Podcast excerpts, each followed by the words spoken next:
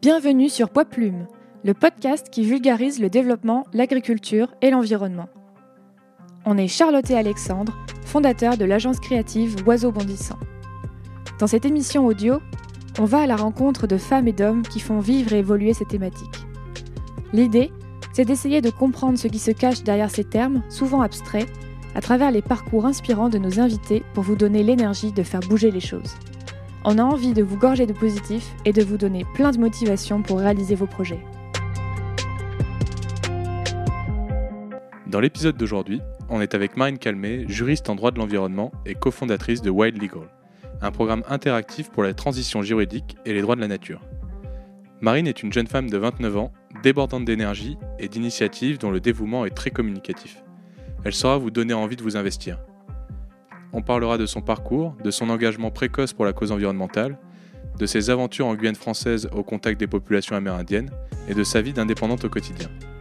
Elle vous donnera les clés pour vous engager à votre échelle dans la défense de l'environnement. Si ce podcast vous plaît, n'hésitez pas à vous abonner et à nous mettre 5 étoiles sur votre plateforme d'écoute, Apple Podcast, SoundCloud, Deezer ou Spotify. Ça nous motivera vraiment à vous en proposer davantage. Et maintenant, bonne écoute donc, euh, bonjour Marine. Bonjour. Comment ça va? Ça va, merci. Bah, merci à toi, merci beaucoup de nous accueillir dans ton appartement parisien. Vous êtes les bienvenus. Euh, alors Marine, est-ce que tu peux nous présenter euh, ton parcours de juriste en environnement? Alors, bah, ça commence à remonter un petit peu, puisque j'ai 29 ans maintenant.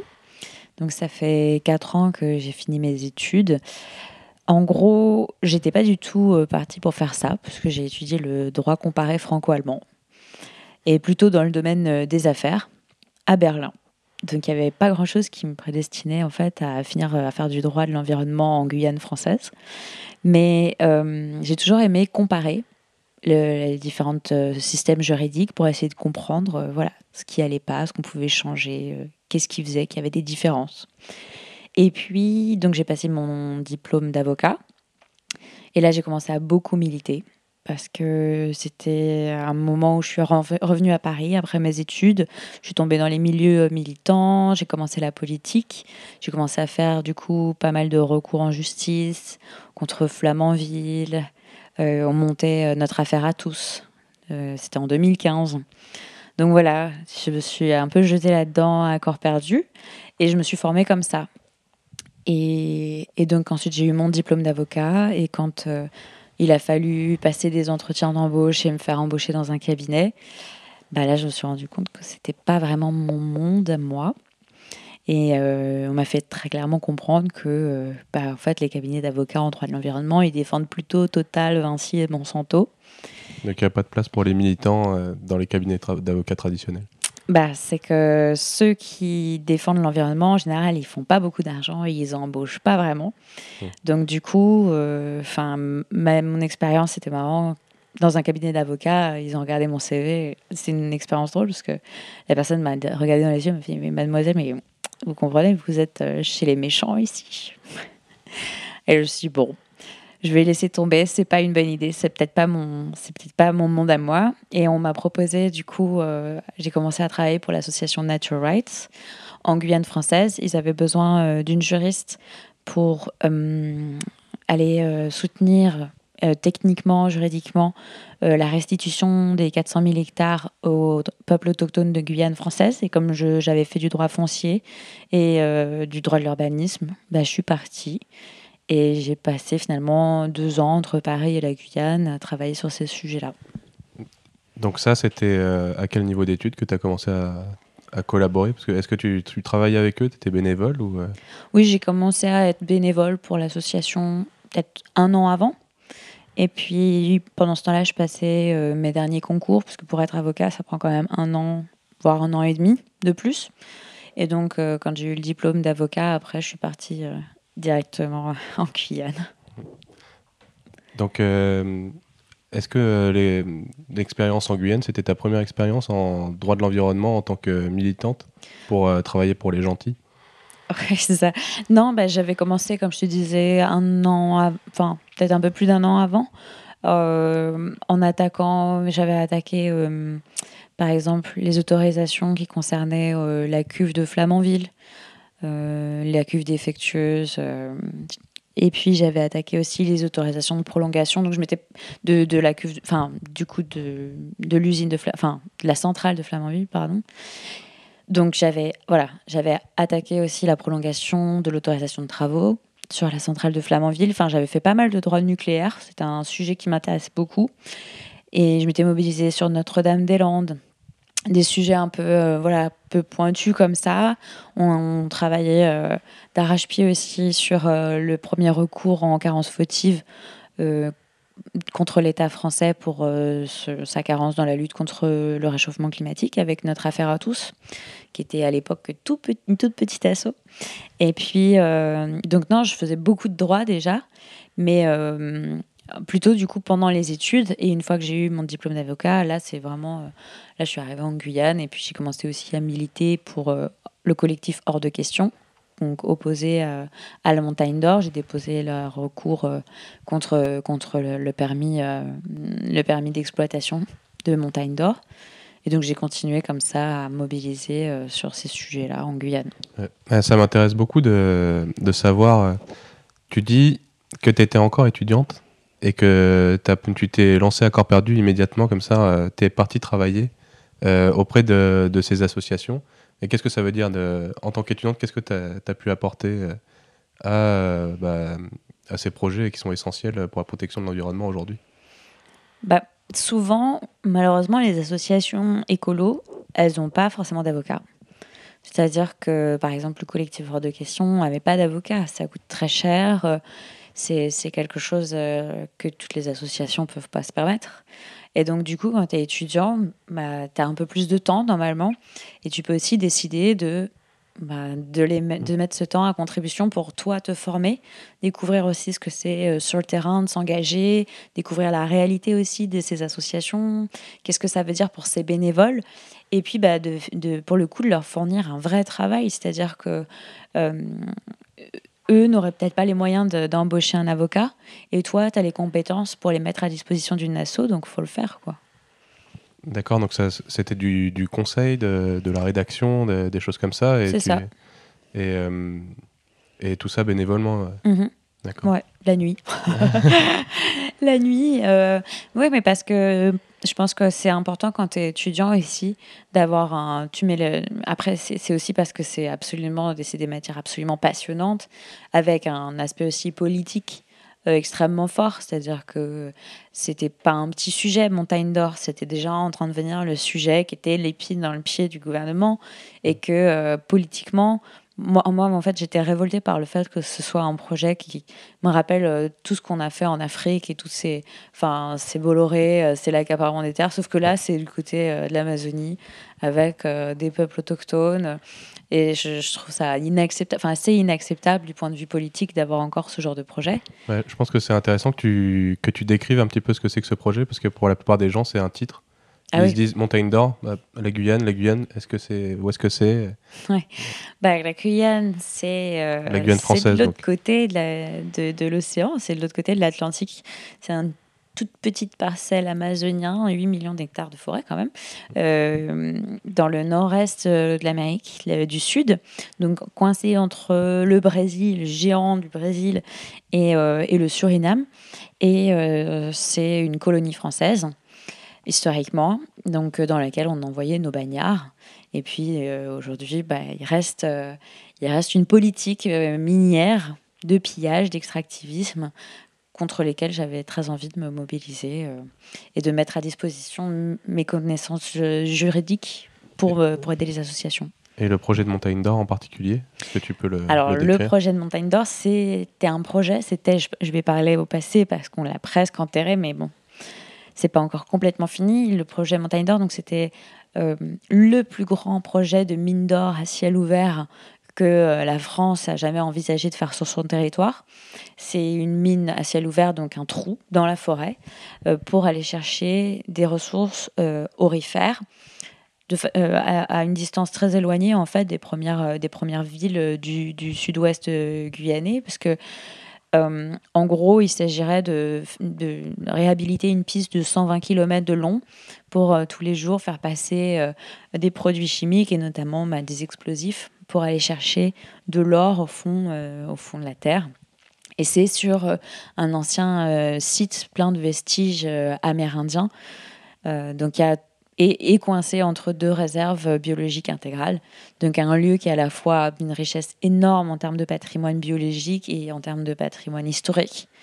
Et, a, a, caractère sacré pour ces peuples qui sont, euh, qui sont les premiers habitants de ce territoire donc absolument inacceptable, et euh, qui connaissait déjà une forte mobilisation. Donc on est arrivé pour justement donner de l'ampleur, apporter un soutien juridique et faire connaître aussi ce projet en métropole, parce que malheureusement, trop souvent, ce qui se passe en Guyane française reste en Guyane française, on entend très peu parler.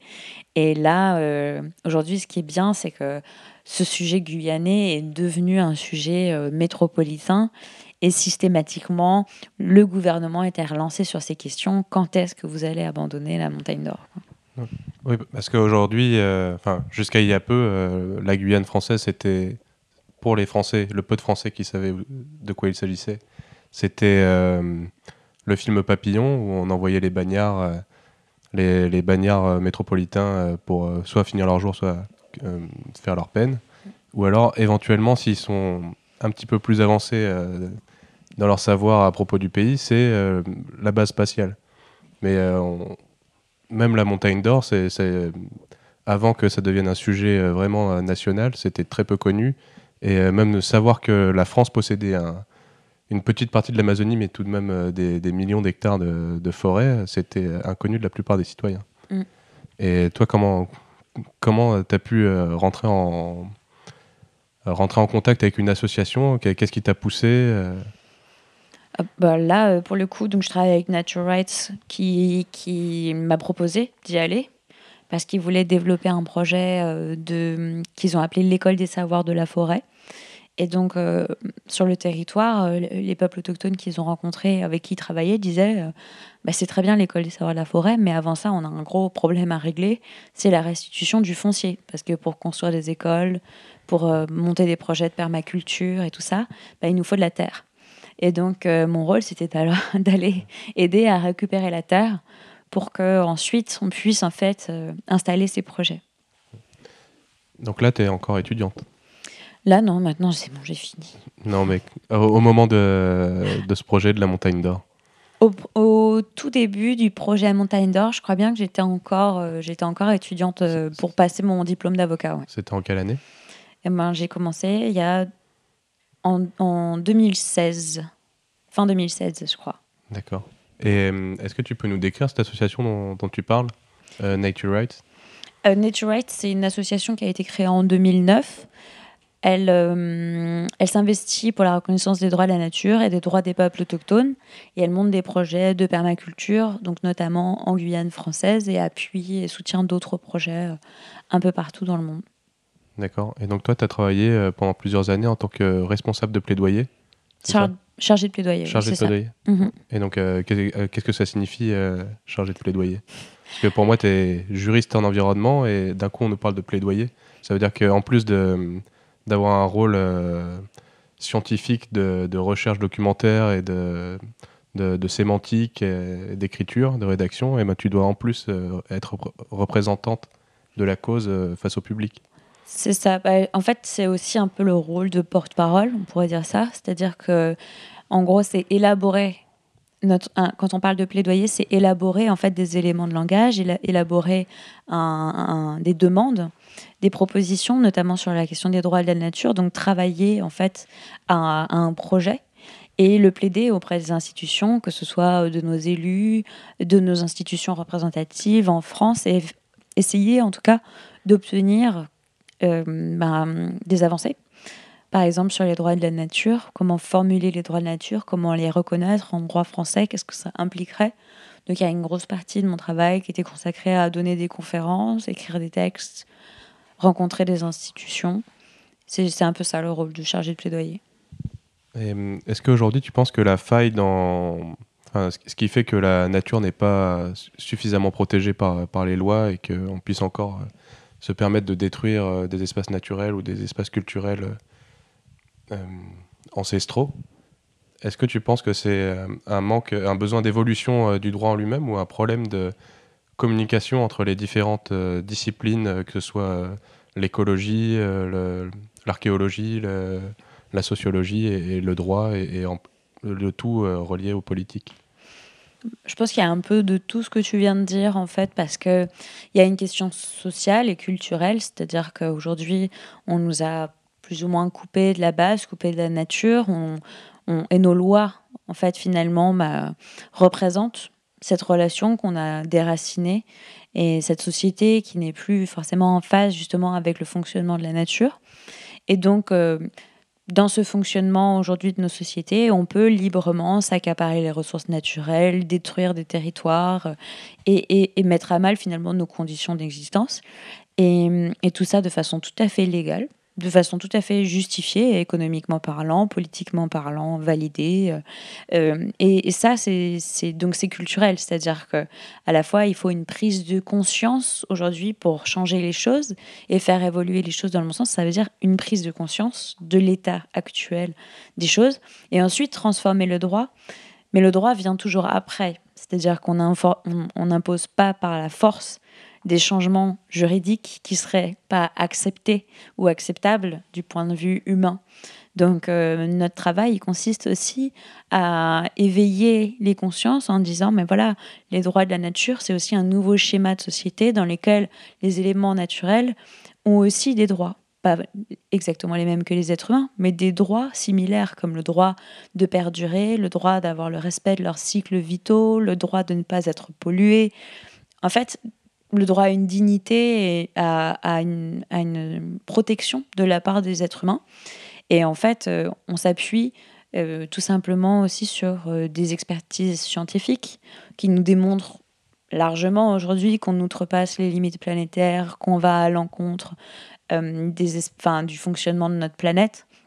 Et donc, euh, en soi, ce qu'on demande, nous, c'est de, de réfléchir à notre système de société pour qu'à nouveau, il soit respectueux des lois du vivant, des lois biologiques, du fonctionnement de nos écosystèmes, et donc adapter notre droit pour qu'il ne soit pas en contradiction avec ces lois biologiques. Parce qu'une société qui reposerait sur des lois qui sont contraires aux lois euh, du vivant, par définition, elle n'a pas d'avenir. Elle ne peut pas perdurer, elle n'est pas pérenne, elle n'est même pas sûre pour les êtres humains qui sont incapables du coup de garantir leurs conditions d'existence.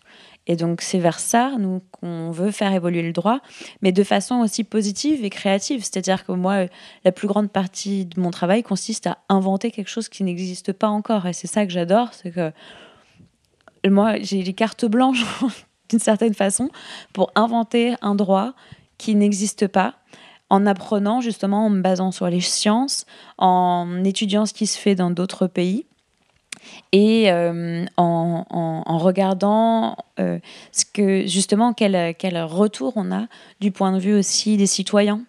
Parce que j'ai eu la chance, je travaille aussi avec des citoyens, par exemple dans la Convention citoyenne pour le climat.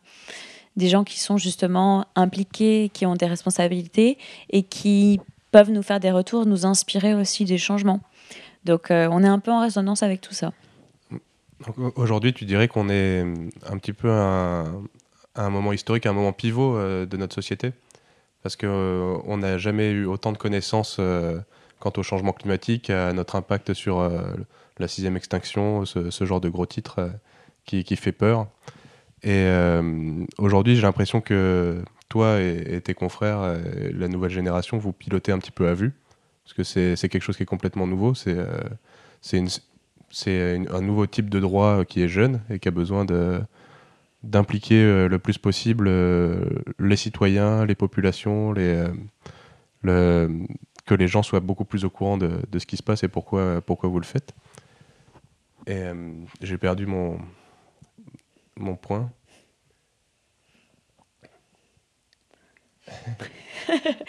non, mais nous, on, navigue, euh, on navigue à vue. Comment dire? Je pense que le, problème, c'est que hum, les sciences, tu parlais des sciences qui interagissent les unes avec les autres. Euh, le problème, c'est qu'aujourd'hui, dans le droit comme dans les sciences d'ailleurs, on a tout sectorisé. C'est-à-dire, euh, il y a les ingénieurs miniers, il y a des biologistes, il y a des écologues, il y a des forestiers. Et en fait, dans le droit, c'est pareil. Tu as des spécialistes du code minier, des spécialistes du code nucléaire, de l'urbanisme et tout ça. Et on a tout sectorisé parce que c'est devenu tellement complexe, on a tellement de connaissances et on est plus capable de voir les interactions.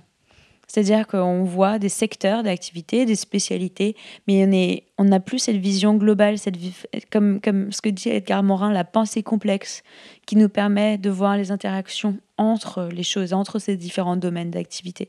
Et en fait, ce que vient faire les droits de la nature, c'est dire mais chaque domaine du droit ou chaque euh, activité humaine est liée à son fonctionnement, à la nature. Et donc nous, on, se repose beaucoup sur une théorie qui, qui, est celle des limites planétaires. Donc c'est neuf limites planétaires élaborées par 26 scientifiques. C'est un groupe qui est mené par Johan Rockström, un scientifique euh, qui, qui, a établi du coup ces neuf limites et les interactions qu'elles ont entre elles justement pour dire voilà à l'intérieur de, de ces neuf limites, l'écosystème Terre est stable. Si les activités humaines vont au-delà de ces limites planétaires, le franchissement de ces limites aura un effet domino sur les autres c'est par exemple le dépassement des émissions de gaz à effet de serre, la disparition de la biodiversité, les captages en eau, les transformations de l'usage des sols, euh, toutes, toutes ces limites planétaires qui ont été élaborées par les scientifiques et qui disent, voilà, scientifiquement, nous, on est capable de dire, voilà les limites dans lesquelles l'activité humaine doit être contenue si on veut garantir la préservation des écosystèmes, le bon fonctionnement des écosystèmes. Et nous, en droit, du coup, quand on entend ça, on se nourrit évidemment de cette pensée scientifique et on dit, voilà, le droit doit être pareil, il doit réfléchir en écosystème. Le fonctionnement de la nature fonctionne en écosystème avec des interactions. Nous aussi, comment dans le droit, on traduit ça et on sort du code de l'urbanisme, du code, euh, du code minier, du code des, contrats, du code civil. Comment on fait en sorte que justement notre schéma de société et nos relations entre les humains et les non-humains fasse qu'on garantisse justement le bon fonctionnement de notre planète. Euh, euh, tu disais tout à l'heure que le droit pouvait pas être imposé avant euh, un changement dans la société, mais comment tu peux, comment, parce que je pense que tout le monde est convaincu de la légitimité de, de, la démarche du droit environnemental tel que tel que vous l'avez, non? Il y a plein de gens qui sont pas déjà une pas au courant et deux qui sont à 100 000 de ses préoccupations, voire même qui se sentent agressés par ces questionnements ah, et qui aimeraient. Enfin, je, je, le milite beaucoup. Hein. Il y a des gens qui disent on en a ras-le-bol d'entendre parler d'environnement, on en a ras-le-bol du climat, ça ça sert à rien.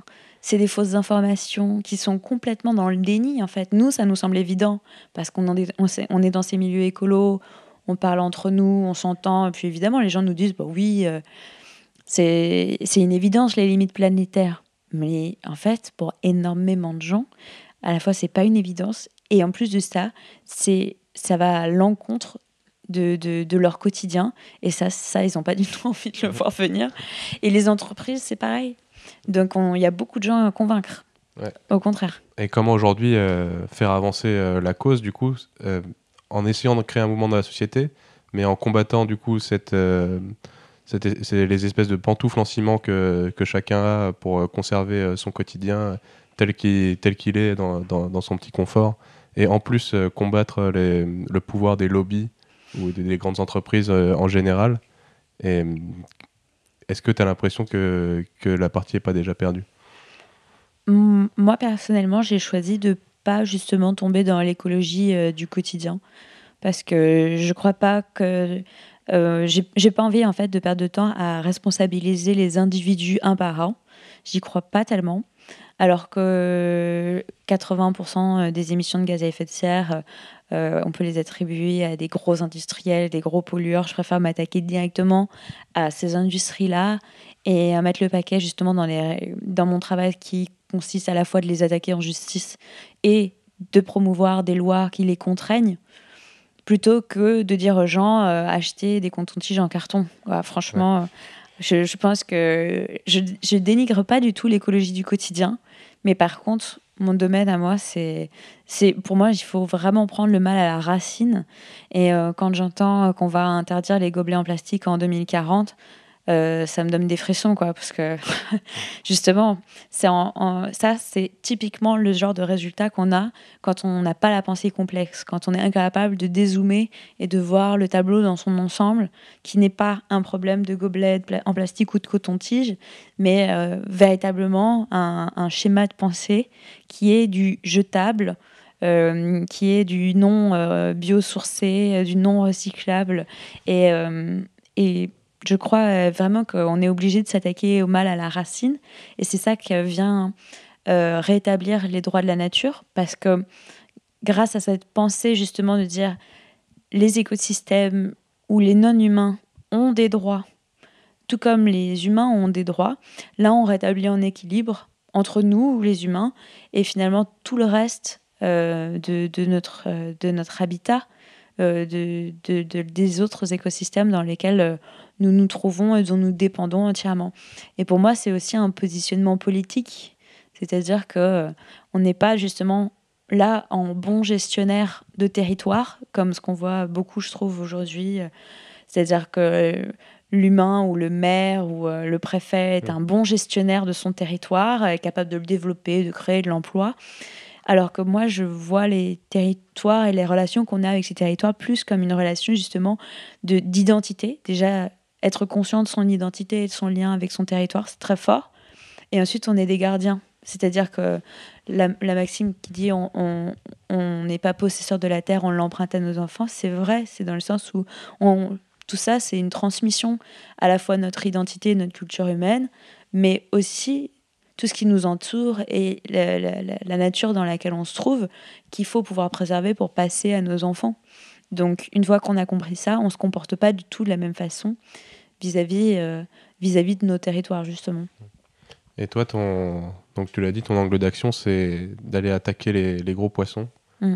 plutôt que d'essayer de convaincre chacun de ne plus utiliser de sacs plastiques, mais des sacs réutilisables ou euh, des cotons-tiges, comme tu disais, ou des pailles en carton, ou des choses comme ça, qui font sentir tout le monde bien euh, au quotidien quand ils le font, mais qui finalement ont un faible impact sur, sur la globalité.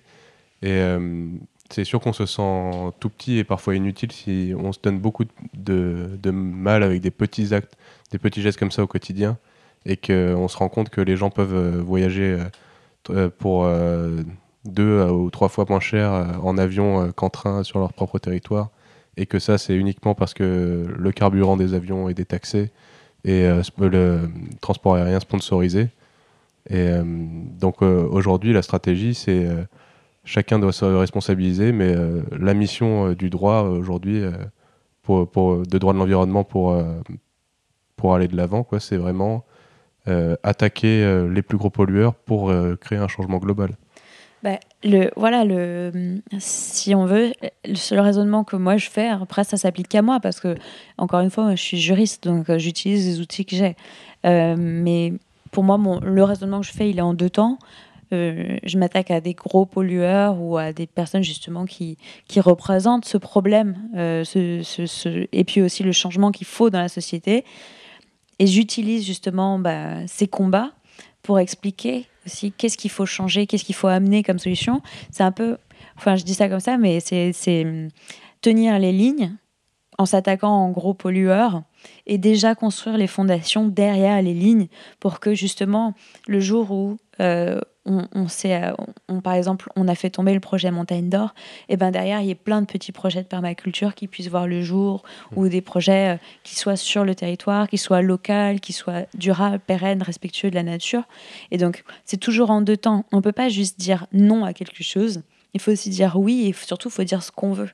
Qu'est-ce qu'on veut, qu'est-ce qu'on s'imagine pour plus tard? Parce que s'il suffit pas, par exemple, on l'a vécu dans le combat contre Total en Guyane française. Il ne s'agit pas de juste dire bah, à Total, mais on veut plus d'exploitation pétrolière au large de la Guyane. Parce que qu'est-ce que vous dites aux gens qui doivent aller au boulot et mettre de l'essence dans leur bagnole? C'est aussi ça. On peut pas être, on peut pas dire aux gens euh, euh, boycotter Total, mais ils ont besoin de leur bagnole pour amener leurs enfants à l'école, pour aller faire leurs courses et pour aller au boulot. On peut pas leur dire euh, bah, acheter une Tesla. Ah non, pas en Guyane, c'est pas possible. même, en métropole, on peut pas. Ben non, c'est ça. Et donc, euh, il y a une vraie responsabilité aussi à pas être juste dans la violente où ça fait du bien et oh, on n'est pas content. Non, il faut se creuser aussi un peu et être créatif. Et en plus, en vrai, c'est tellement plus positif d'être dans la création que d'être dans la déconstruction permanente parce que quand on est en train de réfléchir et d'actionner ses neurones à qu'est-ce qu'on veut comme société, c'est fédérateur, ça fait du bien, c'est créatif, c'est positif. Alors que quand on est en contre, et je le sais parce que je suis passée par là, quand on est en contre, c'est de la colère, c'est souvent de la rage, de la déception, de la frustration. Il y a beaucoup de sentiments humains qui, qui sont dans les mobilisations qui sont en fait, euh, c'est normal de vouloir redresser la tête et d'être en colère contre ces industriels ou contre ces gros projets pollueurs. Mais c'est important de garder euh, un alignement personnel, de se dire je fais ça parce que je sais où je vais. Et pas juste parce que je suis en colère contre quelqu'un ou quelque chose ou cette société de merde. non, c'est vraiment euh, être, euh, être aligné, être positif et aussi être un peu aussi en avant-garde. c'est pouvoir inspirer aussi des changements et pas juste être dans la destruction d'un modèle qui ne vous convient pas. Donc, euh, est-ce que tu. Quel regard tu poses? Peut-être un regard bienveillant et le regard de quelqu'un qui, est passé par là, que tu poses sur euh, les manifestations étudiantes euh, pour le climat ou le, les réactions et la médiatisation de Greta Thunberg, ce, genre de choses? quel, regard tu portes sur ce genre d'événements moi, je trouve ça génial. Vraiment, c'est extraordinaire. pour toi, c'est pas que de la colère, c'est de, non. c'est de la motivation. C'est je pense qu'en fait, il y a, y a, plusieurs choses. C'est que à la fois, elle, elle a besoin d'exprimer ça et elle le fait avec euh, vraiment beaucoup de talent. Et en même temps, il y a des gens qui ont besoin d'entendre ce message-là et de, de, de, vraiment qu'on leur porte aux oreilles ce, ce discours. Euh, et on voit bien que c'est pas agréable, hein, puisqu'il y en a qui réagissent euh, très fortement au discours de Greta Thunberg alors que c'est une enfant. Et mm, d'un autre côté, je pense aussi qu'elle inspire énormément de jeunes, justement, qui sont dans leurs études ou qui euh, vont faire des études et qui vont choisir du coup de s'investir plutôt dans les, dans les formations qui ont un lien avec l'environnement, parce qu'ils vont se dire ah ben, moi aussi je veux être utile, moi aussi je veux m'investir. Et donc même si le message qu'elle a c'est de la colère, derrière elle inspire énormément de choses positives et, euh, et, et, elle, fait, euh, elle fait grève pour le climat, mais elle est rejointe par énormément de jeunes qui eux vont pas juste devenir des grévistes, qui vont devenir euh, les prochains militants, les prochains bâtisseurs aussi de la société, de la transition. Bah justement, ça m'intéresse. Quel conseil tu donnerais euh, aux jeunes, par exemple aux, lycéens qui sont aujourd'hui en terminale ou en première et qui vont mettre leurs vœux euh, dans la plateforme dédiée? Je me souviens plus, c'était il y a longtemps. Euh, maintenant, ça s'appelle Parcoursup. Ah, dans Parcoursup. Quel, quel conseil tu pourrais leur donner pour. disons qu'ils sont un peu perdus, ils vont aller en fac de droit, ils sont convaincus qu'ils vont aller en fac de droit, comme moi j'étais convaincu d'aller en, en, fac de biologie, et ils veulent travailler dans la protection de l'environnement. quel conseil tu leur donnerais? Bah, moi, je, leur conseillerais de faire le, le, le parcours que tu as suivi, d'aller euh, étudier la nature, parce que je pense qu'aujourd'hui, hum, avec ce qu'on entend dans les médias, c'est pas suffisant. On ne on nous apprend pas forcément le fonctionnement de la nature. On a beaucoup de mal à comprendre euh, les, les, enfin, le fonctionnement des écosystèmes, la biologie, euh, euh, l'ingénierie justement de la permaculture euh, et, comment fonctionne la vie en fait, tout simplement parce que moi je me souviens de mes cours de bio, j'ai fait S hein, pourtant. je j'ai pas appris grand chose, faut être honnête. Et je pense que ça manque. Et sinon, honnêtement, si ils savent pas quoi choisir, tout de suite, je leur conseillerais d'aller travailler avec des associations et de faire un service civique et d'aller découvrir justement sur le terrain à quoi ça ressemble, euh, de s'engager euh, au quotidien avec des associations. Parce que hum, aujourd'hui, le parcours classique, euh, c'est de travailler en entreprise ou, enfin, en tout cas, de faire des, études, alors qu'en vrai, on peut s'inventer son propre parcours dans la vie. On n'est pas obligé justement de suivre le parcours classique, moi je sais que mes parents ont pété les plombs quand je leur ai dit que j'allais partir en Guyane française travailler avec des peuples autochtones. euh, ils m'ont dit mais c'est quoi? C'est un hobby? J'avais mm. bac plus 8, mon diplôme d'avocat. Mon père m'a dit non mais attendez, là il est temps de commencer à travailler maintenant, tu as ton diplôme d'avocat, euh, on comprend pas. Et en fait, ça leur a mis énormément de temps à comprendre ce que je voulais faire. Mais moi, j'étais vraiment persuadée que c'est à travers les expériences que tu fais sur le terrain que tu découvres qui tu as envie d'être déjà et, ce que tu as envie de faire. Et c'est pas les, les, huit années euh, de droit que j'ai fait, c'est pas elle qui finalement, parce que j'ai fait du droit comparé franco-allemand, hein, mm. j'avais vraiment aucune raison de finir en Amazonie française. Bah, aujourd'hui, finalement, c'est en, justement en, lâchant complètement et en me disant ouais, je vais aller découvrir quelque chose que je connais pas, que je suis, j'ai fait le parcours que j'ai fait.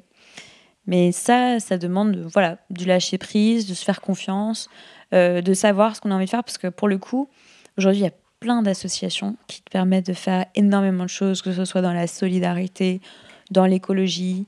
Et hum, si, si tu sais pas exactement quoi faire à la sortie du bac, il faut prendre le temps et, et découvrir ça euh, avec, euh, avec, avec enfin, le le temps que, que, tu as devant toi euh, pour, euh, pour retomber justement et pour te faire une idée de ce que ça veut dire aussi s'investir. Parce que je peux comprendre les jeunes qui pour le coup se disent euh, en fait la Terre est en train de, de mourir. On peut rien faire, c'est trop tard. Voilà, c'est trop tard. Je connais pas mal de jeunes qui disent ça, c'est trop tard, de toute façon ça sert plus à rien. Et, et, là, forcément, si tu commences à réfléchir comme ça, c'est c'est sûr que même faire des études ne voit pas vraiment l'intérêt parce que c'est pareil, ce serait noix de coco hamac hein, si j'y croyais plus. Hein. Au fond de l'Amazonie, je ne bouge plus. Alors que je me dis qu'au contraire, quand tu es jeune, normalement, c'est là où tu crois que tu as la vie devant toi, que tu es euh, increvable, euh, que tu peux tout faire.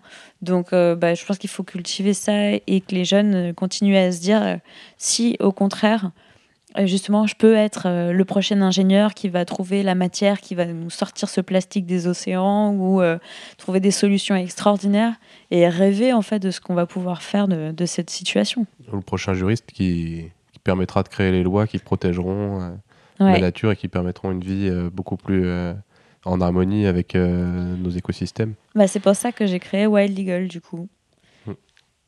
Mmh. parce que quand je suis revenue de, Guyane après euh, deux ans, en gros, bon, ce que je dis, hein, je m'étais beaucoup battue et j'avais un sentiment assez euh, négatif justement de ces deux ans parce que euh, c'est fatigant de se battre toujours contre des choses. Là, on s'était quand même mobilisé pendant des mois contre la mine d'or en Guyane, ensuite contre les forages pétroliers. Et, et puis d'être assez seul finalement. En fait, tu es toujours entouré, mais tu es toujours dans une minorité. Et euh, parce que les militants écolos sont, euh, en termes numéraires, euh, beaucoup moins que le reste de la population. Et donc, du coup, oui, c'est assez solitaire. Même si, en vrai, c'est une famille incroyable hein, aussi, le militantisme. C'est que moi, c'est des gens que j'ai rencontrés, avec qui j'ai vécu des trucs complètement dingues. Mais après, c'est pour ça que j'ai voulu créer, après ces deux ans, mon assaut pour transmettre ce que j'avais appris. Donc, euh, à la fois que ce soit un outil pour continuer à, militer et en même temps que ce soit un outil de transmission parce que je suis vraiment persuadée qu'il faut justement plus de juristes pour les droits de la nature parce que si on n'est pas énormément au final, euh, on n'arrivera pas à impulser ce changement, cette dynamique nouvelle.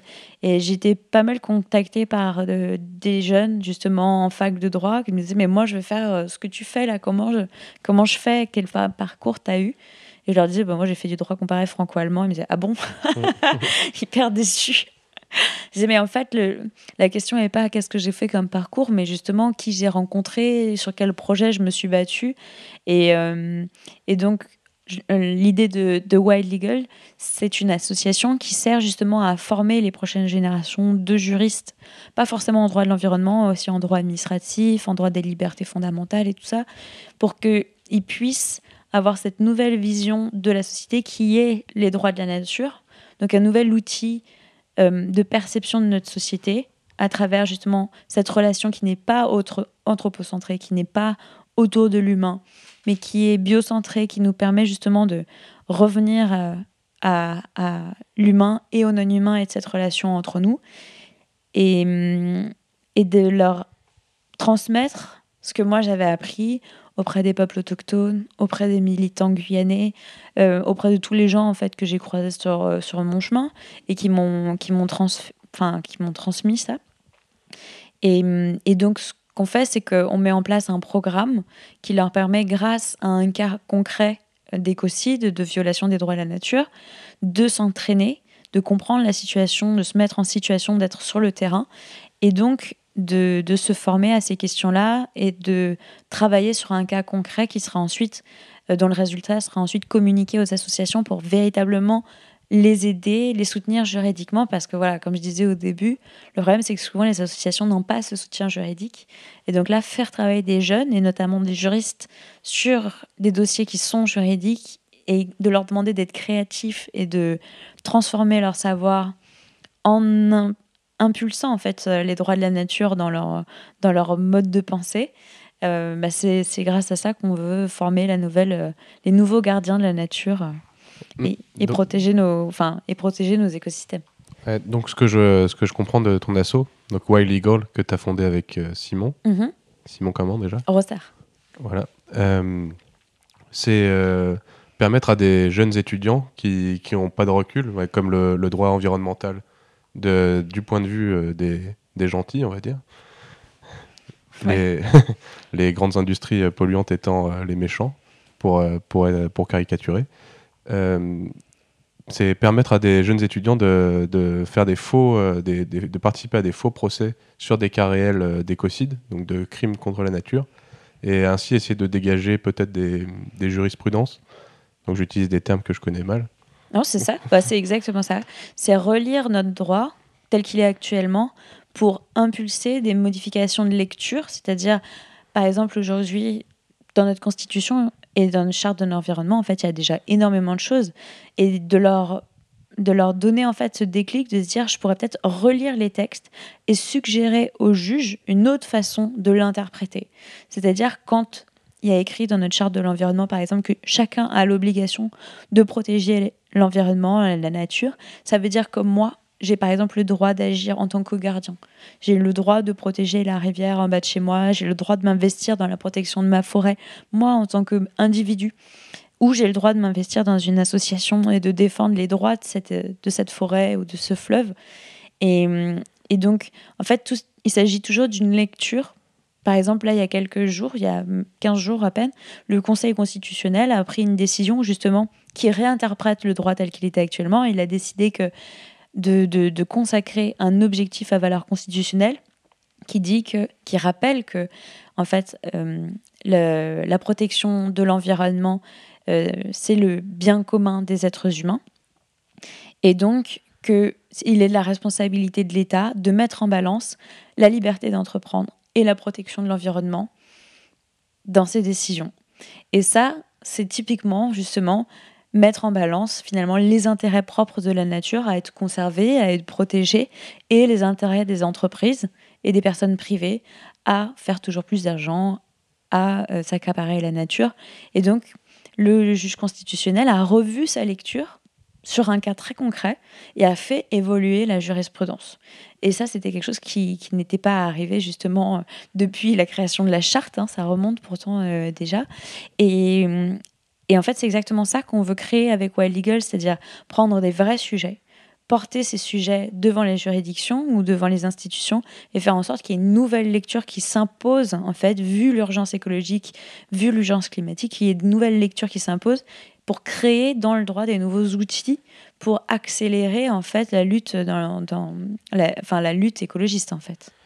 Est-ce que ce serait euh, un petit peu comme des des pièces de théâtre ou des, choses comme ça où vous rejouez, vous rejouez euh, un procès et collectivement avec euh, une partie euh, d'attaque de défense et qui, qui à la fin d'un débat réussirait à ressortir une idée ou une jurisprudence et ensuite une fois que que cette jurisprudence est sortie, vous pouvez aller voir un juge pour essayer d'orienter une, une interprétation et pour les prochains litiges. En fait, ça repose sur plusieurs choses. Effectivement, comme tu l'as dit, il y a vraiment aussi ce côté euh, tribune. Nous, on appelle ça les tribunaux écoles. C'est-à-dire qu'il y a toute une partie formation où on travaille avec euh, des étudiants et, qui travaillent sur ce cas euh, comme des juristes, hein, qui prennent le cas vraiment au corps. C'est-à-dire qu'ils étudient à la fois les pièces, toutes les preuves, Euh, nous, on a choisi justement de traiter cette année le cas de l'orpaillage illégal en Guyane française, sous l'angle de la carence fautive de l'État, puisque ça fait 30 ans que sur ce territoire, il y a une situation euh, qui dégénère sur l'orpaillage illégal, c'est-à-dire qu'il y a des milliers d'orpailleurs illégaux dans la forêt, et que l'État, malheureusement, n'arrive pas à faire face à cette situation, et ce qui conduit à la destruction des écosystèmes par euh, l'empoisonnement au mercure, mais Donc, aussi... euh, euh, l'orpaillage illégal, c'est-à-dire des, des personnes qui viennent pour extraire l'or de, du sol et Dans qui, la euh, forêt. dans la forêt amazonienne, notamment en Guyane française. mhm. Donc des personnes aussi bien françaises que brésiliennes que Plus du- largement du, Brésil, ouais. ouais. Beaucoup, beaucoup de Brésiliens qui viennent, oui. Et qui utilisent du mercure pour séparer l'or de la terre Exactement. récupérer ce minerai. Et ce mercure qui est un produit extrêmement toxique qui vient empoisonner euh, les rivières euh, globalement sur, euh, sur le territoire guyanais. Et les premiers touchés sont les populations autochtones qui se nourrissent, se nourrissent, boivent, se lavent, vivent au contact de la rivière. C'est ça, exactement. Et en fait, c'était important déjà à la fois de faire connaître cette situation. Moi, ça me tenait très à cœur parce que j'ai- noué des relations euh, avec justement les Wayana, qui sont les peuples justement du Haut-Maroni et qui sont les premiers concernés par cette crise. Et parce que j'ai vu comme la, fin, la carence véritablement hein, l'État français qui n'agit pas suffisamment pour endiguer ce phénomène. Et ça fait 30 ans que ça dure. C'est pas quelque chose qui est d'hier. C'est-à-dire qu'on le sait, on a fait des relevés euh, euh, de toxicologie dans le sang et dans les cheveux de ces personnes depuis très longtemps. On sait qu'ils sont contaminés. Et pour euh, autant, on a une violation donc, des droits humains, des droits environnementaux sur place. Et euh, les mesures qui sont prises ne sont pas suffisantes. Donc ce qu'on voulait, c'était à la fois alerter grâce à ce sujet et former. C'est-à-dire qu'on a travaillé avec des étudiants juristes pour qu'ils travaillent sur le cas, les pièces, les règles de droit, tous les droits euh, qu'on pouvait soulever justement pour réclamer que l'État agisse. Et puis, former aussi le public, c'est-à-dire les sensibiliser, les former aux droits de la nature, car c'est un cas concret, qu'ils comprennent, qu'on comprenne en fait, grâce aux droits de la nature, qu'est-ce qu'on peut impacter, qu'est-ce qu'on peut faire, qu'est-ce qu'on peut changer euh, dans notre vision du monde. Et donc, on lance une formation en avril. Donc en avril, on se retrouve pour trois jours de formation. Un jour qui sera vraiment dédié aux conférences, où euh, c'est tout public, c'est-à-dire tout le monde peut venir s'inscrire à cette formation. C'est pas uniquement pour les juristes. Les juristes qui ont travaillé sur le cas, ils seront là. Et ils vont... euh, Ce sera à Paris, ce sera à Bordeaux à Bordeaux. du 16 au 19 à Bordeaux. Et, euh, et donc, euh, les gens peuvent s'inscrire. C'est vraiment, il n'y a aucune, aucune sélection. On voudrait au contraire que ce soit, que ce soit ouvert. J'espère que justement, il y aura des ingénieurs, si possible, pourquoi pas des philosophes, des anthropologues. Moi, ça me ferait très, très plaisir justement que ça intéresse le maximum de gens Et des citoyens euh, et des citoyens, évidemment, des gens qui se sentent concernés par ces questions et qui se demandent comment eux peuvent agir aussi chez eux. Et donc le but, c'est de les former à cette question donc, des droits des peuples autochtones, des droits de la nature, de ces questions de la protection des écosystèmes amazoniens. Donc une journée dédiée à la formation. Ensuite, on va leur demander de travailler en atelier sur des groupes thématiques, puisque ça impacte la santé, la sécurité sur le territoire. Donc les faire travailler sur ces questions-là. Et le troisième jour, donc le dimanche, il sera dédié à ce tribunal école, où justement on présentera les travaux fournis par les élèves et euh, on montrera justement comment les droits de la nature peuvent influer sur une jurisprudence qui nous permette de transformer à la fois notre mode de gouvernance, puisqu'il s'agit quand même d'une question de gouvernance sur ce territoire. Si l'État français a la responsabilité justement de protéger les populations et les écosystèmes, qu'est-ce que ça implique en termes de gouvernance? Qu'est-ce qu'il faut changer dans notre système pour protéger nos territoires correctement? Et puis, comment on protège les droits des écosystèmes en tant que tels? Qu'est-ce qu'il faut faire en fait aujourd'hui? La situation, elle est grave. Euh, le mercure, il est, il est présent. Qu'est-ce qu'on fait maintenant À la fois en termes de réparation, comment on restaure ces écosystèmes, et puis comment on fait en sorte que ces populations qui sont directement impactées, dont l'alimentation est souillée par le mercure, comment on fait en sorte de trouver des solutions aujourd'hui pour euh, leur venir en aide et pour euh, agir tout simplement. Et ça, je pense que c'est une situation très particulière, c'est un cas pratique, hein, c'est vraiment... en plus, c'est loin, donc évidemment, oui, c'est la pour, France, euh, mais c'est loin. c'est la France, mais c'est très très loin. Et, mais j'espère euh, que- qu'il y aura il y a un engouement aussi en métropole pour ces conti- ce continent euh, à travers ce enfin, ce qu'on a tous vécu cet été, c'est-à-dire qu'on était tous devant notre euh, télé ou sur notre téléphone à regarder l'Amazonie brûler. J'espère quand même que chez certaines personnes, ça a, enfin, ça a donné l'envie d'agir, ça, et, notamment pour ces territoires qui sont, euh, qui sont vitaux pour notre planète. Donc, au Brésil, il se passe des choses graves, mais en Guyane française aussi, il se passe des choses graves. Et comme on est français, je pense que ça peut intéresser les gens en France de, se, de, de travailler sur ces questions-là. Déjà, de savoir qu'il y a de l'Amazonie en France. C'est ça. Mais moi non plus, hein, et je vais pas vous hmm. mentir, il y a quelques, il y a quelques années encore, j'ai découvert vraiment sur le tard hein, qu'il y avait des peuples autochtones euh, sur le territoire français, qui est en fait un territoire autochtone en Amazonie. Mais je l'ai appris sur le tard. J'ai appris sur le tard à connaître ces peuples, à connaître leur culture. Et ça aussi, j'ai très envie de le faire connaître euh, ici en métropole parce que c'est toute une part de notre culture et de notre histoire maintenant qu'on ignore et pourtant c'est dommage parce que c'est des peuples avec euh, une, euh, une diversité extraordinaire. Donc comment, comme on en parlait tout à l'heure, la thématique du Wild Eagle Camp de cette année, donc en avril, est-ce que tu peux rappeler les dates? Donc du 16 au 19 à Climax donc à Bordeaux. C'est sur l'écosystème euh, Darwin. D'accord. Donc c'est sur les thématiques euh, de l'orpaillage illégal euh, en Guyane. Est-ce que tu peux nous expliquer quels sont vraiment les enjeux et pourquoi c'est si complexe d'arrêter l'orpaillage illégal en, Guyane?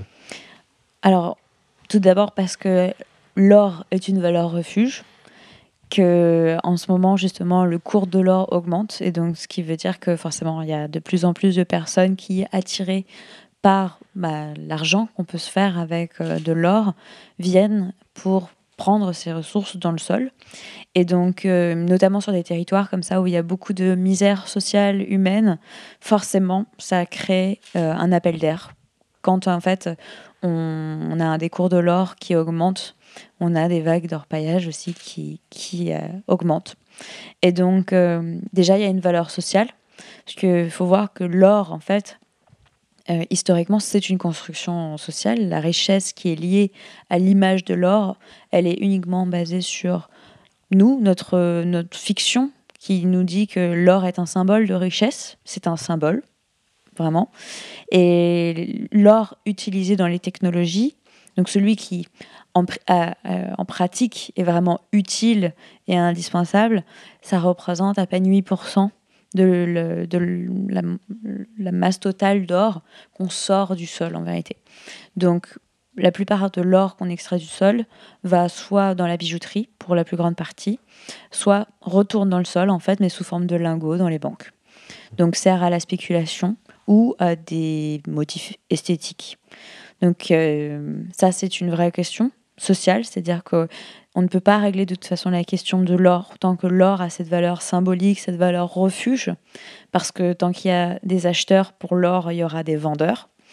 Et, et, malheureusement, il y a aussi du coup le fait que euh, cette misère qu'il y a au Brésil ou au Suriname fait qu'il y a cet appel d'air pour venir chercher cet or sous la terre d'Amazonie euh, guyanaise. Et localement, c'est un problème complexe, puisque donc il y a l'aspect euh, politique, puisque c'est une, question aussi de collaboration entre les États voisins. Si on voulait euh, stopper l'or, il y aurait évidemment la question euh, de cette coopération qu'on pourrait mettre en place.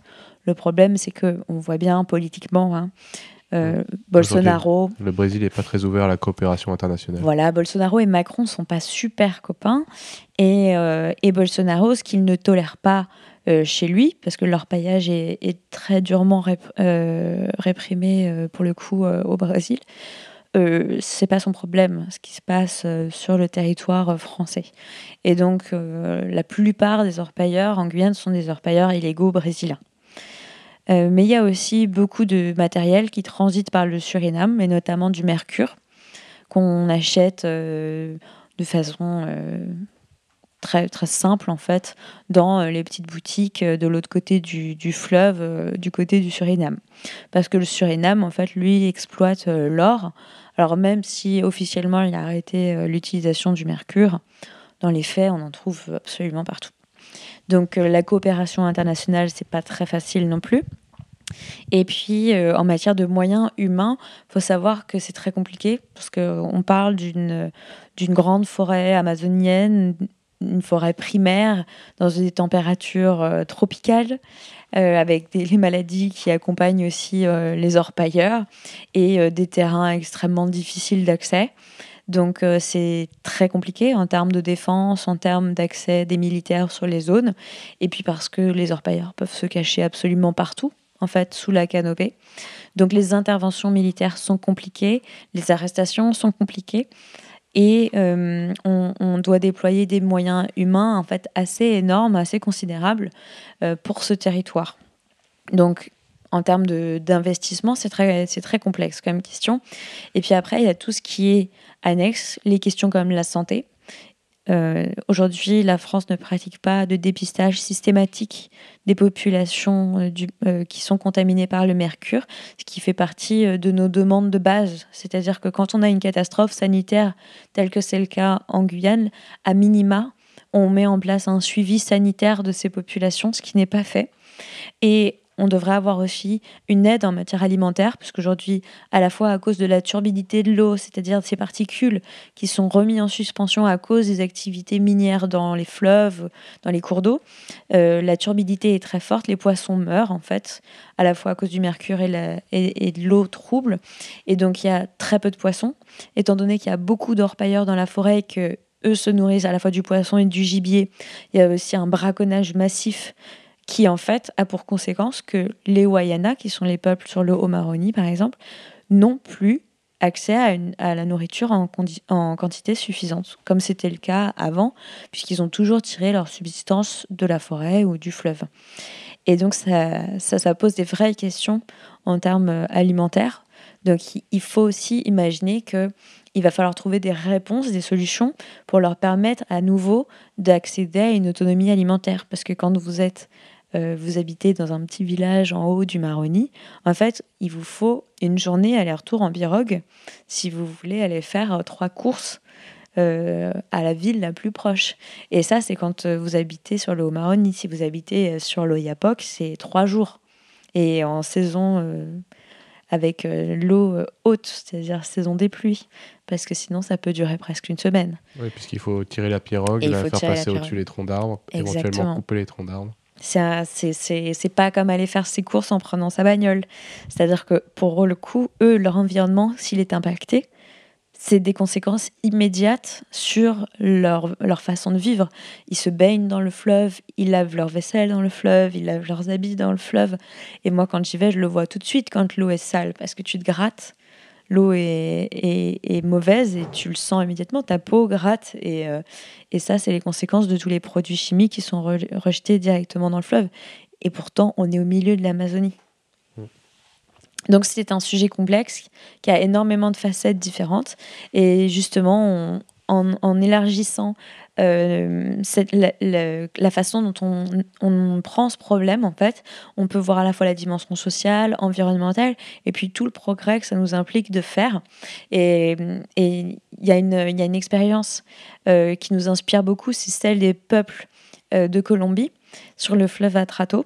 C'est un peuple justement qui était comme les Wayana extrêmement impacté par, par leur paillage illégal, à la fois des rejets énormes de cyanure et de mercure dans les eaux à cause de leur paillage qui avait lieu en Colombie. Et en fait, ils ont saisi la justice colombienne et ils ont demandé qu'on reconnaisse leurs droits, justement face à leur paillage illégal. Et le juge de la Cour suprême de Colombie a effectivement reconnu à la fois leurs droits à eux en tant que gardiens du fleuve, les droits du fleuve en tant qu'entité et sujet de droit, et donc le droit de ce fleuve de ne pas subir cette pollution l'obligation pour l'État de protéger le fleuve. Et donc l'État a été euh, mis en demeure en fait par le juge de mettre en place un plan de lutte contre l'orpaillage à court, moyen et long terme et de constituer un conseil des gardiens du fleuve avec un comité scientifique lutter euh, et remédier à cette pollution euh, au mercure et mettre en place des nouveaux plans pour l'autonomie alimentaire et le dépistage du mercure. Comme quoi, en fait, et ça, c'est les fondements des droits de la nature, c'est voilà à quoi servent les droits de la nature. D'autres euh, peuples s'en servent déjà. nous, aujourd'hui, on peut inventer des nouvelles solutions en s'inspirant de ce qui est fait par exemple en Colombie ou ailleurs pour provoquer en fait des jurisprudences nouvelles qui permettraient par exemple aux Wayana de faire reconnaître leurs droits, à la fois le droit à la santé, le droit à un environnement sain et le droit à leur nature d'être préservés, d'être sauvegardés. Et ça, c'est la responsabilité de l'État. Sachant qu'aujourd'hui, l'action euh, de l'État français euh, concrète pour lutter contre cet orpaillage illégal, c'est euh, l'opération Harpy, donc qui est la, surveillance assez sporadique du territoire guyanais, de, la forêt guyanaise. Donc imaginez des, des groupes de soldats qui, qui, partent un peu à l'aveuglette, euh, à la recherche d'orpailleurs, de, camps d'orpailleurs, euh, qui marchent au milieu de, la forêt, qui sont facilement repérables et qui euh, arrivent toujours une fois que l'ensemble des, des, orpailleurs sont partis. Et là, la stratégie, telle que je la comprends, c'est d'essayer de faire en sorte que le, le retour sur investissement des orpailleurs ne soit pas assez important pour que ça vaille le coup qu'ils viennent, viennent en Guyane pour, pour extraire de l'or. Mais euh, aujourd'hui, c'est, elle est totalement inefficace. Euh, je pense que tu confirmes. On arrive en fait à peine à contenir le phénomène. C'est-à-dire que là, euh, à la fin de l'année dernière, on était à un taux record en vérité de, sites d'orpaillage illégaux à l'intérieur du parc amazonien de Guyane, qui est pourtant censé être la zone justement de protection de la forêt. Et, et on en est à plusieurs centaines de sites euh, sur le territoire. Donc on a un problème, c'est que euh, on investit énormément de forces militaires, quand même 500, 500 militaires avec les moyens logistiques. On fait du repérage par satellite, on envoie des gens en pirogue, parfois des opérations par hélicoptère. Donc en fait, c'est des moyens lourds, mais qui ont des conséquences très limitées en fait en termes de lutte euh, sur le territoire. Donc, ce que ça nous fait dire, c'est que bah, il faut faire plus. Malheureusement, il faut investir plus de moyens humains, plus de moyens logistiques. Et puis, il y a d'autres choses à côté, c'est-à-dire que on ne peut pas euh, voir ça de façon isolée, euh, sans, par exemple, lutter aussi contre l'entrée du matériel sur le territoire parce qu'en en fait, le matériel d'orpaillage, c'est du matériel lourd. On doit pouvoir contrôler aujourd'hui l'arrivée de, de, ce matériel sur le territoire. De, gros, de grosses pompes, euh, de, de, pirogues, de, de bidons de, mercure. Euh. Si vous coupez l'approvisionnement en fait, des sites, personne ne peut survivre dans la forêt. Euh, et ne peut orpailler dans la forêt sans le matériel nécessaire. Donc en fait, il faut couper les, les voies d'approvisionnement euh, et, et, notamment les voies légales, parce que ce qu'il faut voir, c'est qu'il y a beaucoup de matériel qui rentre de façon totalement légale sur le territoire et qui ensuite disparaissent. Et donc déjà avoir un mode de suivi, de contrôle de ce matériel qui, a, qui arrive sur, sur les sites. Et, euh, et aussi un, un, contrôle de l'or qui ressort de la Guyane. Parce qu'il faut voir qu'en fait, malheureusement, il y a un système euh, de collaboration et d'entraide. Hein. On le sait très clairement, c'est pas, euh, c'est pas, enfin c'est vraiment un secret de polichinelle. Euh, les orpailleurs légaux et les illégaux travaillent ensemble en vérité. Les uns euh, vont chercher de l'or à bas coût puisqu'ils ne payent pas les, ressources humaines au, même prix que ce que paye un orpailleur légal. et c'est pas non plus les mêmes contrats environnementales.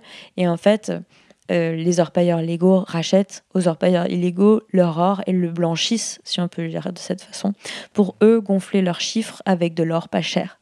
Et ça, c'est quelque chose euh, contre lequel il faut absolument lutter aujourd'hui. C'est-à-dire que si cet or est ressort de Guyane, c'est aussi beaucoup parce que malheureusement, il y a les voies pour blanchir euh, cet or qui, qui, est lié directement à la fois euh, au travail, euh, enfin, aux conditions humaines dégradantes qu'on trouve sur les sites d'orpaillage et à la, destruction de l'environnement. Donc cette thématique d'orpaillage illégal en Guyane, c'est la thématique de la session de cette année pour euh, Wild Eagle. Est-ce que tu peux nous préciser comment se, passe le recrutement, de qui vous avez besoin, comment ils font pour entrer en contact avec l'association? Alors, bah, on avait ouvert les inscriptions pour les étudiants en droit jusqu'en décembre. Donc on a eu des, des, étudiants qui se sont inscrits pour participer justement au travail juridique en amont sur le dossier. Donc il y a une clinique de droit, notamment la clinique d'Aix-Marseille, Ex-Global Justice, qui s'appelle Ex-Global Justice, voilà, qui travaille sur tout ce qui est droit international, droit humain qui a travaillé sur justement les recours internationaux qui sont envisageables sur cette question-là. Et euh, le DU de Nanterre, qui a travaillé avec ces jeunes justement sur euh, euh, bah, la question du recours interne, pour le coup, en droit administratif, en carence fautive de l'État français. Et donc, là maintenant, les inscriptions sont closes pour les étudiants en droit. On est vraiment à l'inscription pour l'événement d'avril qui est ouvert au public sans restriction, sans background juridique. Et, notre but, justement, c'est euh, de faire venir aussi des gens qui sont d'autres euh, horizons. Euh, pourquoi pas des anthropologues, des philosophes, des scientifiques, justement des gens qui permettent, qui nous permettent à nous de proposer des nouvelles choses, des choses plus innovantes, qui nous permettent peut-être de voir aussi des solutions qu'on n'aurait pas vues et qui n'auraient pas encore été pensées et de venir enrichir les discussions qui auront lieu donc en avril pour qu'ensuite on puisse construire et solidifier ce plaidoyer. Parce que nous on construit vraiment à la fois avec les associations sur le terrain qui nous ont aussi euh, beaucoup aidé à euh, collecter toute cette masse d'informations puisque c'est des archives, hein, des associations qui nous ont permis de faire ce travail et qui nous ont fait confiance pour que justement on puisse ensuite aller euh, constituer un dossier, qu'on travaille avec ces étudiants et puis in fine qu'on construise bah, des propositions solides, chiffrées, budgétées pour répondre à la problématique de leur paillage illégal en Guyane. D'accord. Est-ce que tu pourrais nous décrire euh, ton quotidien aujourd'hui? Hum, Alors, bah c'est très changeant en fonction de, de l'actualité, parce que je suis encore euh, porte-parole de l'association, enfin du collectif Hors de question en Guyane. Donc, selon l'actualité, selon les déclarations d'Emmanuel Macron ou de ce gouvernement, on réagit. Selon euh, les, autorisations minières, on attaque en justice. Donc, euh, parfois, on a ma, journée, euh, elle, est, elle est aussi consacrée au travail juridique sur les cas ou sur les communiqués de presse qu'il faut écrire, les institutions qu'il faut rencontrer. Après, je travaille beaucoup en soutien, en expertise à des citoyens qui sont mobilisés comme sur la Convention citoyenne pour le climat ou avec, ça m'arrive aussi, des députés ou des sénateurs qui travaillent sur des textes de loi. Donc ça, c'est de l'expertise de, de, de, fond sur des propositions juridiques. Et puis, bah, je me consacre énormément à faire connaître Wild Legal. Donc, ça veut dire euh, que une ou deux fois par semaine, parfois, euh, je pars un peu ailleurs en France, donner des conférences, rencontrer des associations, rencontrer des, enfin, des facs, des profs, pour euh, faire connaître le programme. Parce que comme on est tout jeune, euh, ça demande en fait de construire un réseau, de faire connaître le projet, d'échanger, de leur expliquer notre démarche. Donc mes journées, elles se ressemblent jamais. Euh, et, c'est ce qui est passionnant aussi, forcément.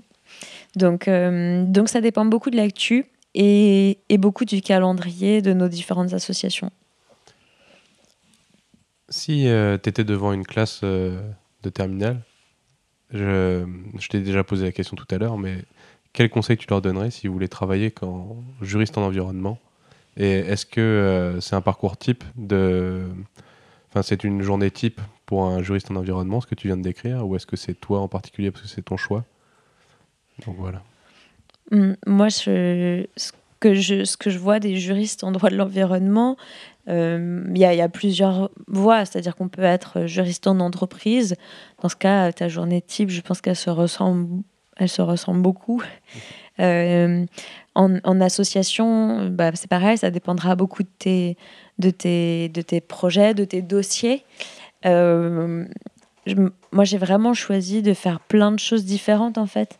Mais euh, c'est, comment dire, pour, pour une classe de terminale, si, si j'avais des, des, élèves qui ont envie de se diriger vers le droit de l'environnement, je leur dirais de apprendre les bases, c'est-à-dire, c'est ce que tu t'apprends euh, en premières années à la fac. Et ensuite, euh, de te lancer sur des recours, des choses qui te plaisent, des choses qui te passionnent ou qui, au contraire, qui t'indignent. Euh, et donc contre lesquels tu as envie de te mobiliser pour te forger aussi une expérience sur le terrain. Donc faire des services civiques, euh, faire du service civique ou des nuits blanches, euh, selon ce que tu as envie de faire. mais moi, je sais que ce qui m'a permis de me lancer, c'était de dire, ah bah voilà, Flamanville, c'est inacceptable. Donc, j'ai quelques notions en droit de l'environnement, en droit, public. Euh, j'ai étudié les textes applicables en droit nucléaire. Ce n'était pas du tout euh, ma spécialité. Et, euh, et, je me suis formée comme ça, en fait, sur le tas. Mais c'est surtout de faire des choses qui, tiennent à cœur, je pense, et dans lesquelles tu as envie de t'investir, qui te permettent ensuite de progresser et de maîtriser ton sujet. Et ensuite, tu te fais confiance parce que quand tu te rends compte qu'en fait, euh, tu n'as pas besoin d'avoir un bac plus 12 pour être un ultra spécialiste, le droit, une fois que tu as compris comment ça fonctionne, ensuite, c'est un outil et euh, tu n'as plus qu'à découvrir en fonction des dossiers qui te, qui te sont euh, donnés, comment t'investir et comment t'engager sur une cause. Donc le droit de l'environnement, aujourd'hui, il n'a pas besoin d'une armée de nouveaux spécialistes, de jeunes qui se lancent dans des études longues il a besoin de jeunes très dynamiques et qui, vont chercher l'expérience et qui, ont une mission en eux, en fait. Je pense qu'il a besoin à la fois que peut-être euh, les, les anciens, les plus anciens avocats se mettent à disposition des causes aussi, quand même, parce qu'on parle beaucoup des jeunes, mais ça serait bien qu'il y ait des, avocats avec euh, justement tout le background, toute cette expérience, cette, euh, cette, vision du droit qui, qui s'ouvre et qui se mettent à disposition des jeunes. C'est vrai qu'on met euh, beaucoup de pression sur les, sur les jeunes, puisqu'on leur mm. dit c'est le réchauffement climatique, la terre qu'on vous laisse, ce, sera votre, ce sera votre combat, ça sera à vous de le gérer, nous on sera plus là. C'est toujours, il y a une énorme pression sur les jeunes, donc on comprend que souvent ils veulent on a une partie de la jeunesse qui veuille euh, regarder ailleurs et, ne pas s'en préoccuper. Moi, j'ai beaucoup, beaucoup, beaucoup appris en travaillant avec des, des gens qui avaient beaucoup plus d'expérience que moi par exemple le droit autochtone. J'ai tout appris avec Alexis Tchouka, qui est un juriste euh, en droit autochtone euh, historique, qui a fait euh, les mobilisations, enfin qui s'est mobilisé aux Nations Unies pour obtenir la déclaration des droits des peuples autochtones. Donc c'est un des piliers historiques du droit autochtone. Il m'a tout appris, il m'a transmis ce qu'il savait, il m'a aussi transmis cette, cette connaissance de la culture autochtone, du droit coutumier. Et je pense qu'il y a, il y aurait besoin aussi que des, juristes ou des avocats qui ont euh, cette expérience changent de bord.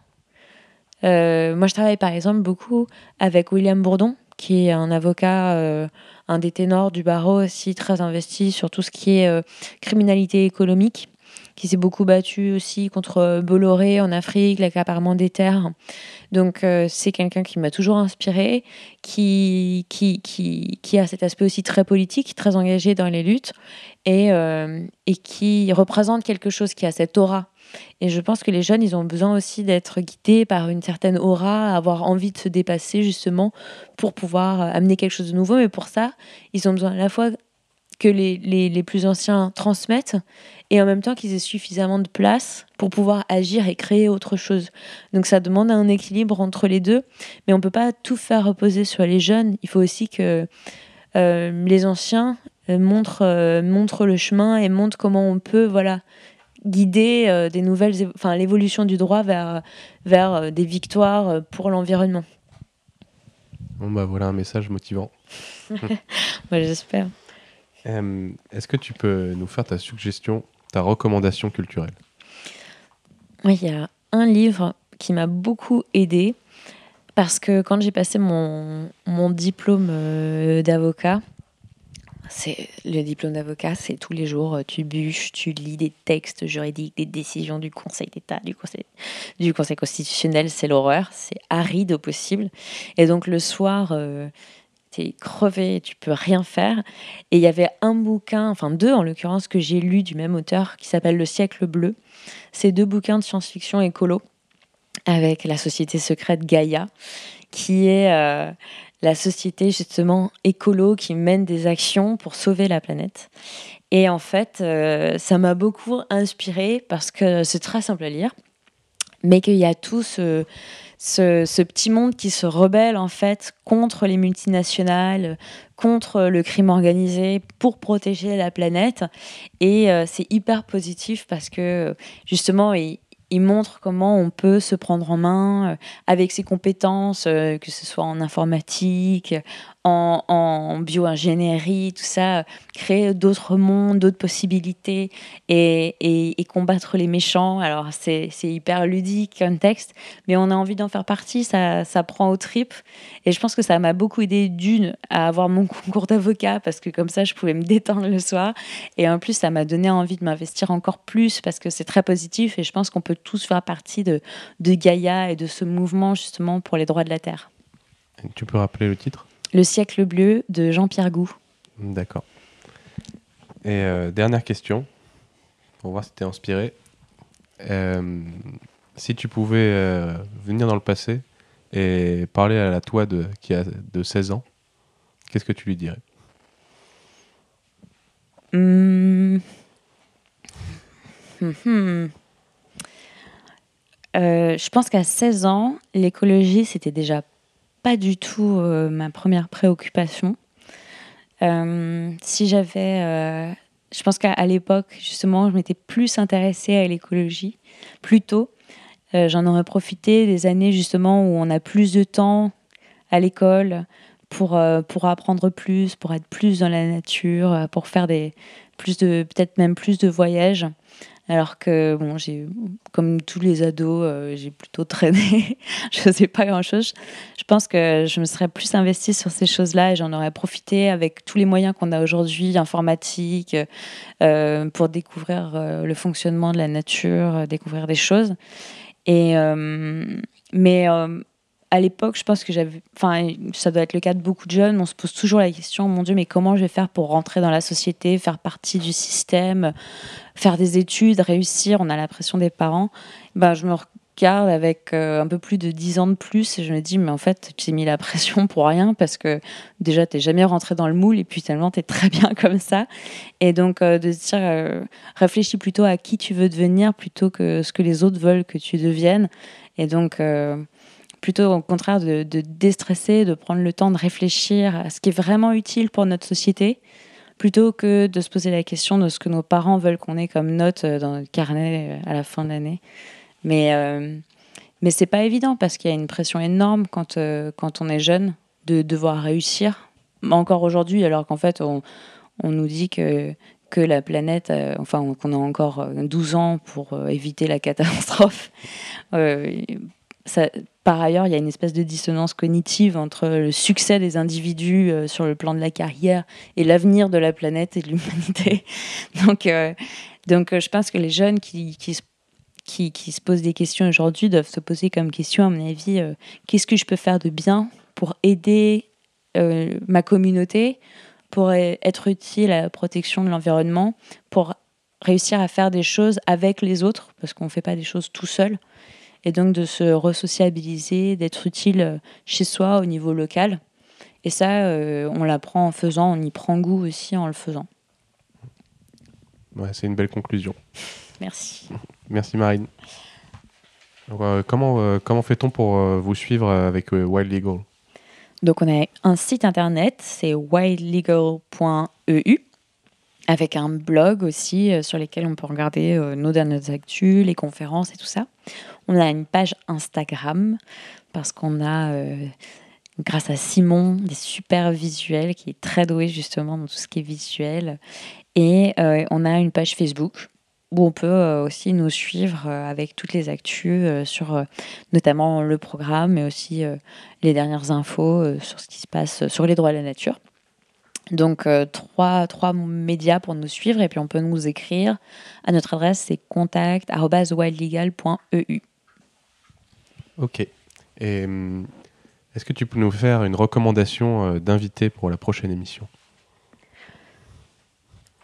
Ma dernière conférence qui m'a vraiment plu, c'était avec euh, Jacques Tassin, donc, qui est écologue et qui parle des forêts et de la façon dont nous, humains, nous avons été forgés par les forêts, dont notre corps est vraiment le, le, résultat de notre vie dans les arbres et dans, dans cet environnement euh, euh, des forêts. Et je pense que lui, ça peut vraiment vous intéresser euh, d'avoir son, sa vision des choses justement sur la relation humain-forêt. Ben, Monsieur Tassin, à vous.